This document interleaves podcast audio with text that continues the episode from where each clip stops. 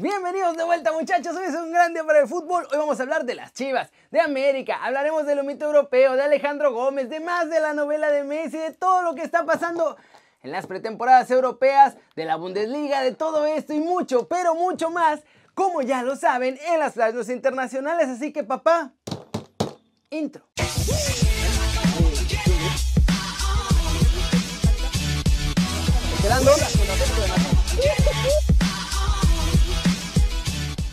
Arranquemos con las chivas porque ayer salieron con todo lo del problemón de Alexis Vega y Uriel Antuna. ¿Se acuerdan que los hizo más fuertes y que ahora sí todos unidos y que ya todos se van a portar bien? Pero, pero, pero no contaban con que sus jugadores nomás no entienden. No ha pasado ni una semana completa, muchachos, del escándalo que se armó por lo de Vega y Antuna. Es más, no han pasado ni 24 horas después de todo el circo mediático que armó Chivas para decir que regresaban con todo y que ya todos bien portados cuando Chicote Calderón ya andaba echando sus copitas como si nada hubiera pasado nunca. El jugador de las Chivas se lanzó con todo a pedirle matrimonio a su novia y lo hizo a lo grande, acompañado obviamente de la que ahora ya es su futura esposa. También gente externa, mariachis, invitados, fotógrafos y camarógrafos que andaban ahí checando el dato.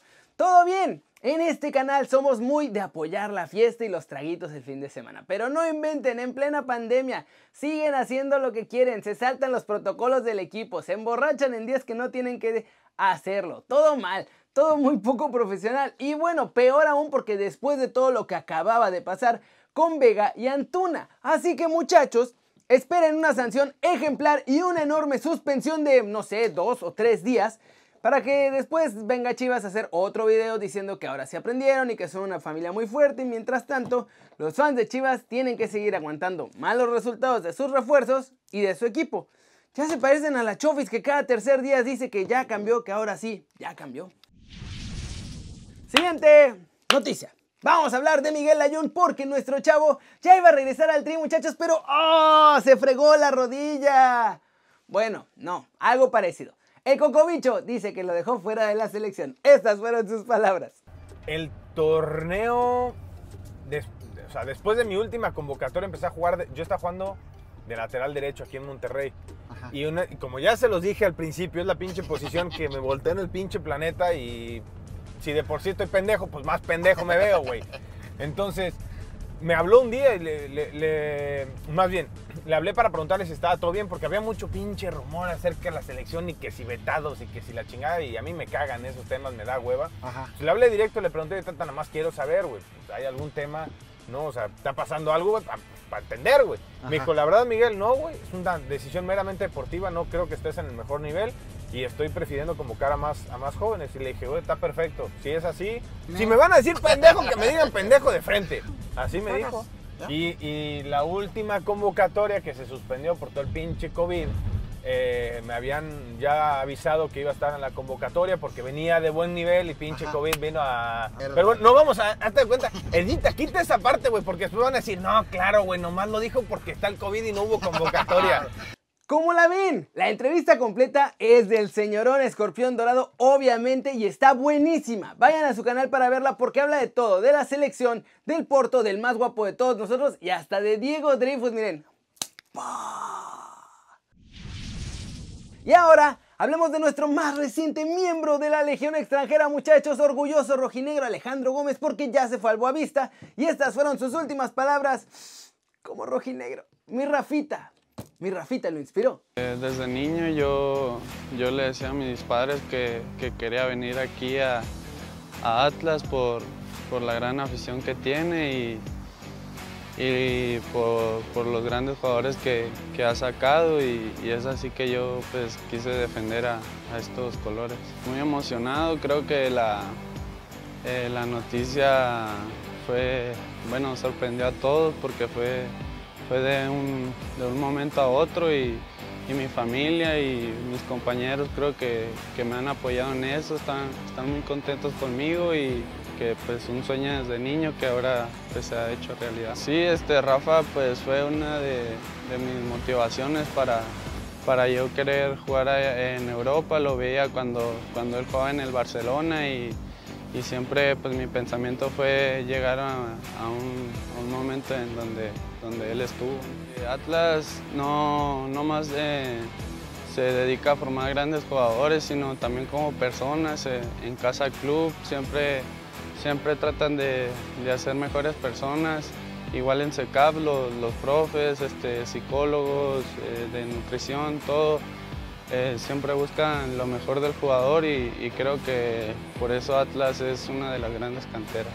Muy agradecido con el club, este, me ha brindado todo desde, desde niño cuando yo llegué aquí, a eh, agradecer a los profesores que estuvieron en, mi proceso hasta, hasta el día de mi debut, igual pues a los cuerpos técnicos que tuve aquí en Primera División y, también a, este, a Grupo Orley que, que hizo que mi, mi, sueño se cumpliera.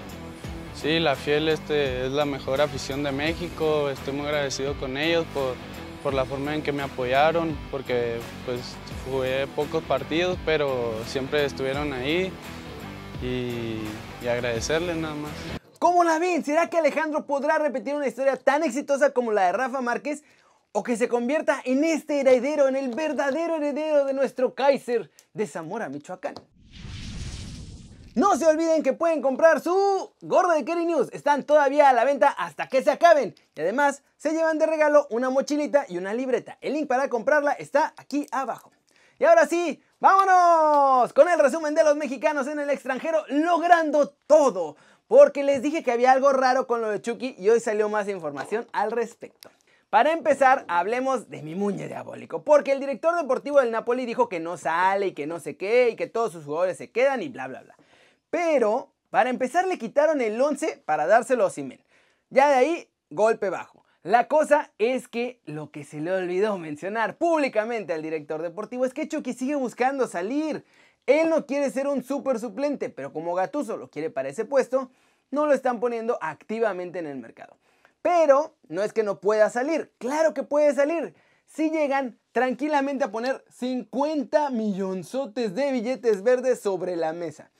O sea, me lo tienen bastante jodido, porque ni lo van a dejar salir fácil y lo van a tener en un rol de secundario. No va a tener un rol más importante. Esperan que sea una super estrella suplente. Y eso es todo y la verdad es que eso no le conviene a Michuki ni a la selección ni a absolutamente nadie. Por otro lado, noticias de Raúl Jiménez. La UEFA dio el reconocimiento del equipo ideal de la Europa League en el que hay 23 jugadores y ninguno de ellos es Raúl Jiménez.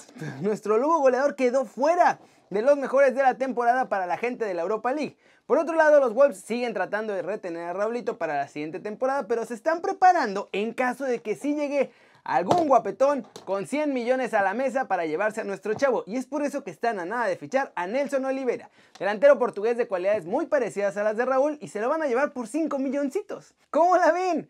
Chucky en jaulita de oro, con un candadote de 50 millones. Y bueno, Raúl también tiene un candadote de 100 millones. Pero él sí está feliz en los Wolves, así que no tiene prisa por irse. ¿Qué creen que va a pasar con ellos?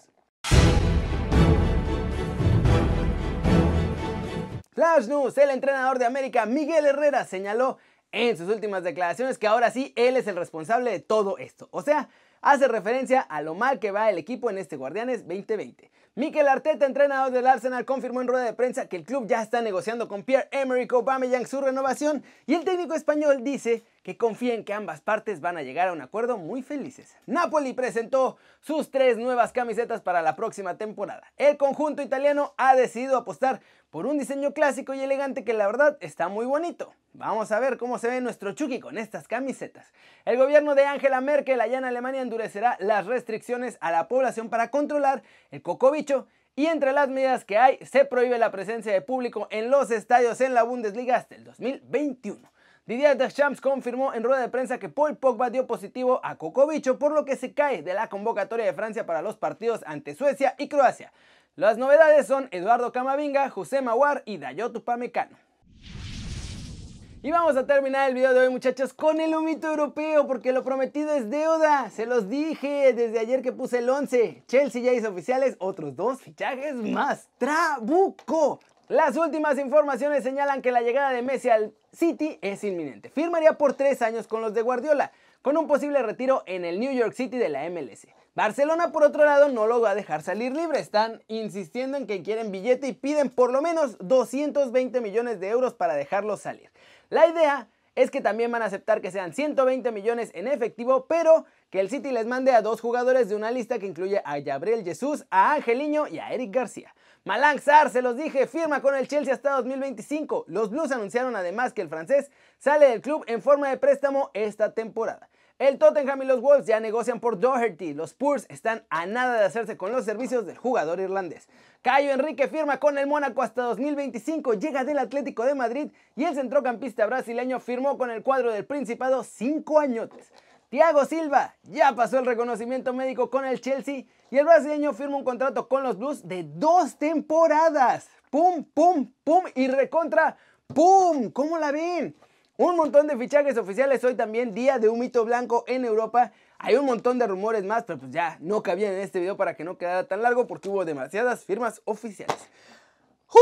Pero eso es todo por hoy muchachos, muchas gracias por ver el video, denle like si les gustó, o métanle un zambombazo, pa, pa, pa, pa, a la manita para arriba, si así lo desean, compren su gorrita de Kerry News y suscríbanse al canal si no lo han hecho, ¿qué están esperando? Este va a ser su nuevo canal favorito en YouTube, denle click a la campanita para que hagan marca personal a los videos que salen cada día.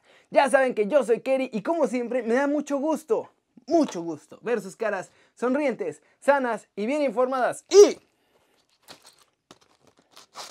Este Aquí nos vemos mañana desde la redacción. Chau, chau.